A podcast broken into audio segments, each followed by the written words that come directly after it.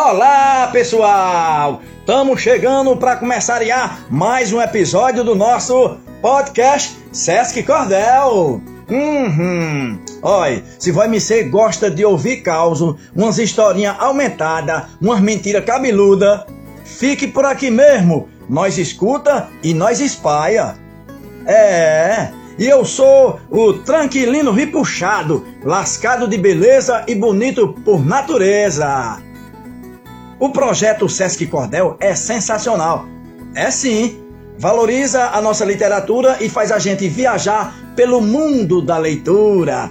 É bom demais. Então, vambora lá. Vamos ouvir mais um episódio maravilhoso. Oi! E quem está por aqui hoje com a gente é a grandiosa poetisa Nesite Alencar. Ela, que é natural de Campos Sales, membro da Academia dos Cordelistas do Crato, especialista em história do Brasil, vem trazendo um cordel para nós de um cabo que gostava de contar umas mentiras. Pense! É o cordel Histórias de um Mentiroso. E por falar nisso, quando eu tava vindo pra cá, eu avistei dois cabos conversando ali. Aí me chamou muita atenção. Um disse mesmo assim: Mas rapaz, eu plantei uma roça ali, pois não é que o pé de girimum cresceu demais, homem, se espalhou por todo canto. E aí, quando nasceu o girimum, o desmantelho foi maior ainda, pois o bicho cresceu tanto que tomou o terreno todinho. O outro disse: Eu acredito, compadre. E eu, que joguei um anzol ali dentro de um barreiro e pesquei um candeeiro aceso. Aí o outro pegou e disse: ah não, compadre, aí isso aí já é mentira. Aí o outro disse, pois então, diminua o tamanho do seu girimum, que eu apago meu candeeiro. Eita menino, acontece cada vida na coisa da gente. Pois é. E agora chegou a hora da gente conhecer a nossa poetisa. Seja bem-vinda ao nosso programa, professora Nezite. A gente sabe que a senhora tem uma contribuição imensa na literatura de cordel, principalmente aqui no nosso Cariri. Fala aí para os nossos ouvintes quando foi e como tudo começaria com o cordel e como é que está sendo agora. Olá, meu amigo tranquilino ripuxado. Obrigada aí pelo acolhimento, tranquilino, pelas palavras generosas e dizer assim aos nossos ouvintes que desde pequenina eu convivi com o cordel. Eu lembro que eu era uma, uma meninona dengosa que só dormia acalentada. E aí minha mãe se balançava numa rede para eu dormir cantando. Eu vou contar uma história de um pavão misterioso que levantou voo na Grécia com um rapaz corajoso raptando uma condessa, filha de um conde orgulhoso. É assim, minha mãe tem uma gaveta de cordel em casa. Naquele sítio que eu nasci tinha muito trabalho, mas minha mãe no domingo divertia-se e divertia a família cantando cordel. Eu lembro dos clássicos, afora esse pavão que ela cantava. História do Valente Zé Garcia, história de Zezinho e Mariquinha, do, de José de Souza Leão e por aí vai. Depois, quando eu já estava maior, frequentava as feiras do povoado, onde os, cordel, os folheteiros vendiam cordéis cantando também, que era para chamar a freguesia. E assim eu fui me familiarizando com a rima e com a métrica.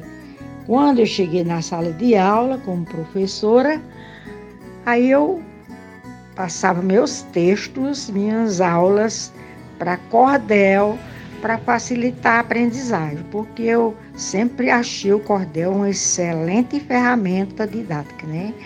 De fácil leitura e agradável, de fácil compreensão, memorização, né? Então eu passava meus minhas aulas para texto de cordel muitas vezes. E quando eu me aposentei, aí eu fui escrever para didático em cordel.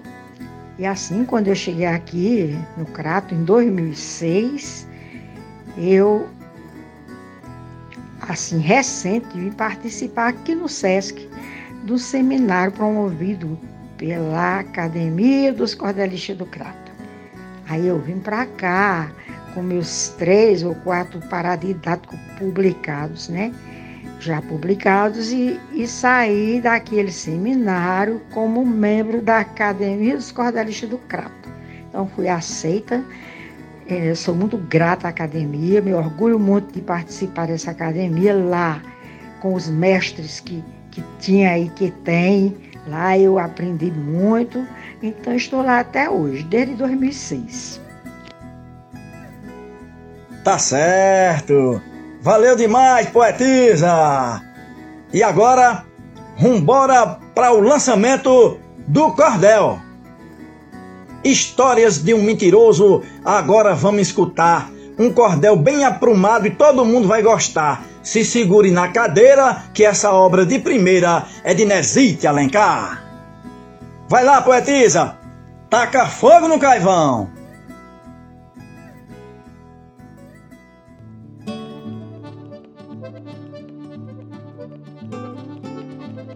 Histórias de um mentiroso. No meu tempo de menina não tinha televisão. Então, nas noites de lua, nos alpendes do sertão, para contar causa e lorota havia reunião. Para as bandas do Riachão morava Joaquim Trigueiro, que nos seus tempos de moço tinha sido bom vaqueiro e era presença constante nessas rodas de terreiro. Aquele sertão inteiro conhecia seu Joaquim, que ao contar os seus causos já ia dizendo assim: Minha mulher Mariquinha lembra tintim por tintim.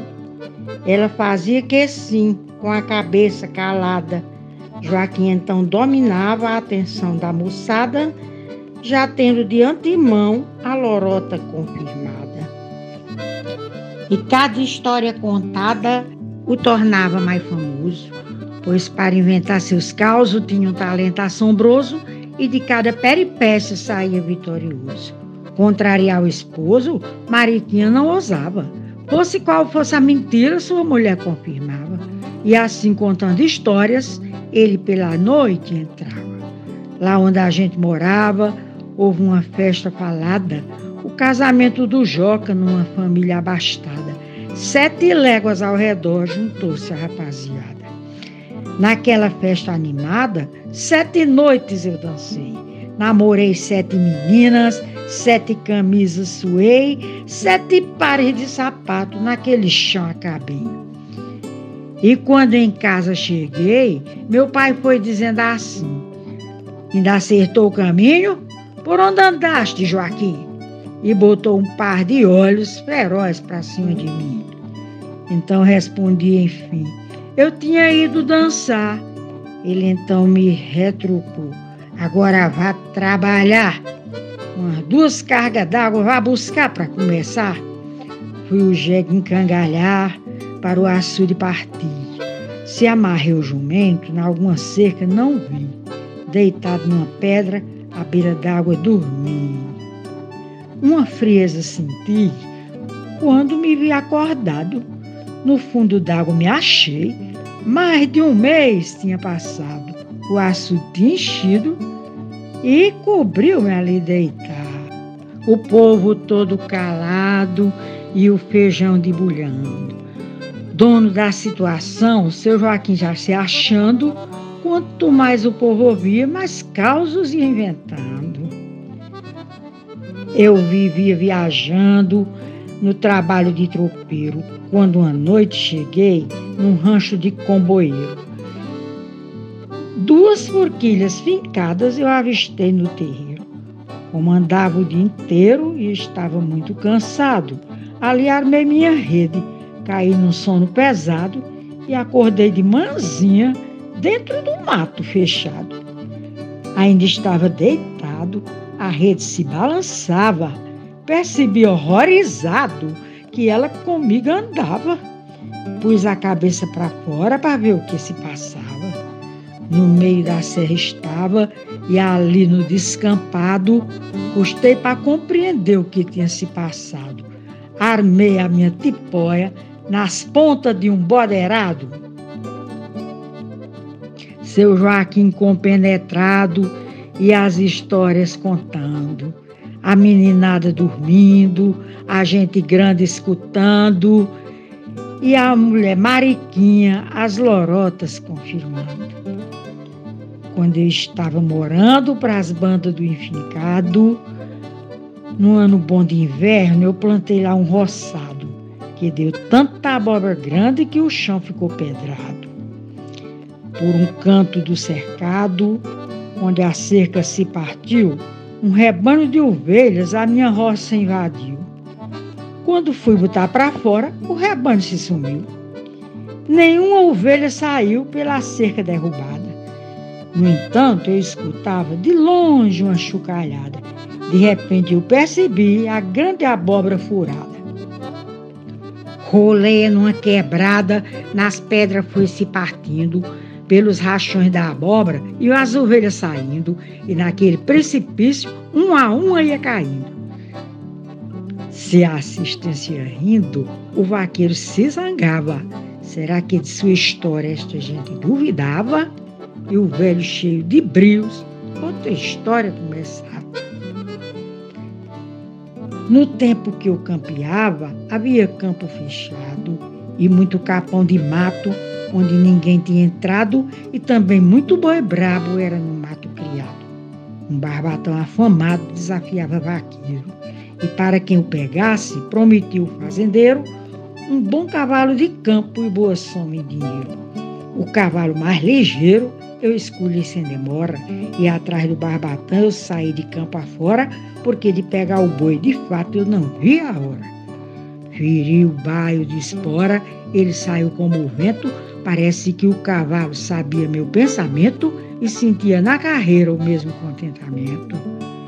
Dentro do mato espinhento, só de jurema e favela, entranhei-me num segundo de cipoal numa tela, deixando um rombo no mato cozido em cima da cela. E corrida como aquela, o sertão nunca mais viu.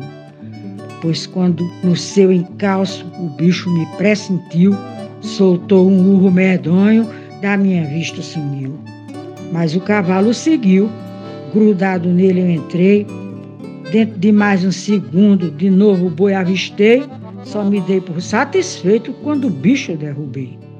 Para a fazenda toquei com o boi encaretado. Foi quando senti na cara correr um líquido melado. Passei a mão e senti que eu tinha o olho arrancado. Deixei o boi amarrado, voltei no mesmo caminho. E na batida do mato espetado no espinho, eu avistei o meu olho de vareja bem branquinho. Tomei um copo de vinho, num instante me acalmei. Peguei o olho bichado, com água quente escaldei, coloquei no lugar, mas tudo errado eu enxerguei. Dentro de mim avistei tripa, bofe, coração. Foi aí que eu percebi ter havido confusão. Tirei o olho de novo para fazer a correção. Botei na palma da mão, a posição ajeitei, depois com muita calma no lugar recoloquei. Melhor do que com o outro, com este olho enxerguei.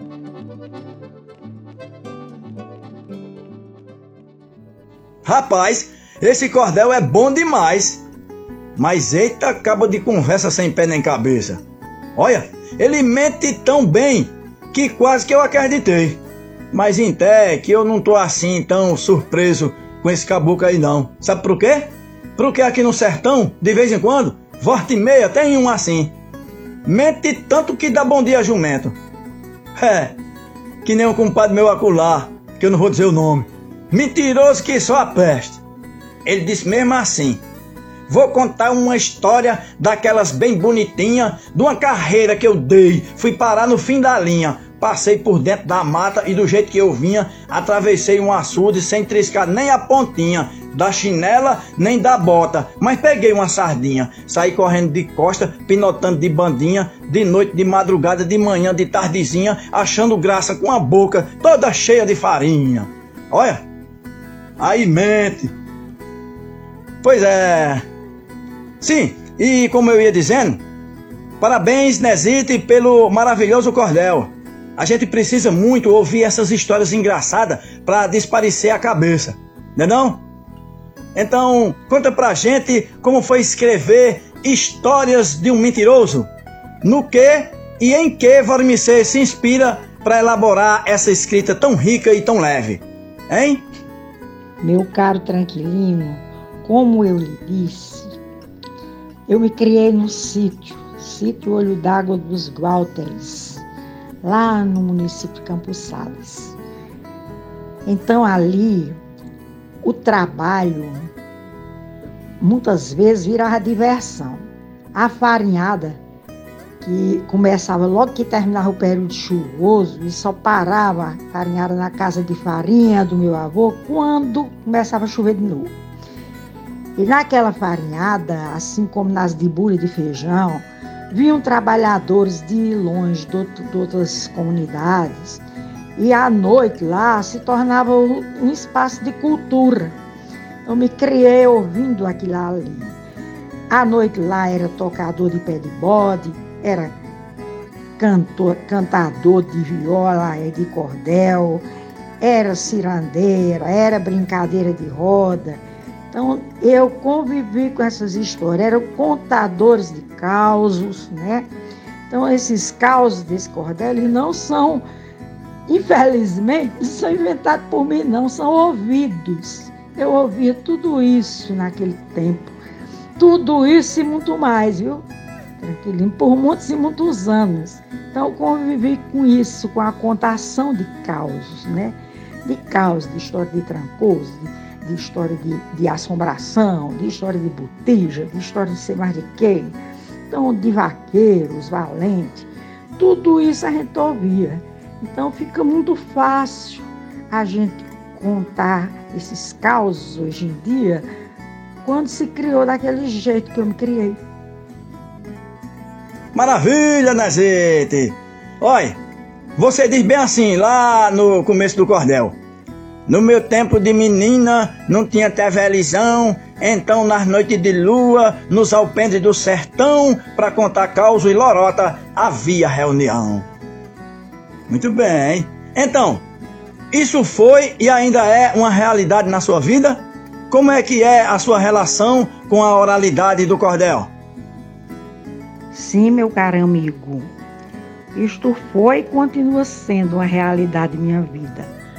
Porque, como eu disse, foi a vivência da minha infância, da minha juventude, naquele tempo longe de, de toda a civilização, né? Que as pessoas tinham a cultura popular de forma pura, né? De forma genuína eu me criei vendo tudo aquilo ali, né? Cresci vendo tudo aquilo ali. Depois, como eu disse a você, levei o cordel para a sala de aula, acho meus primeiros versos de cordel.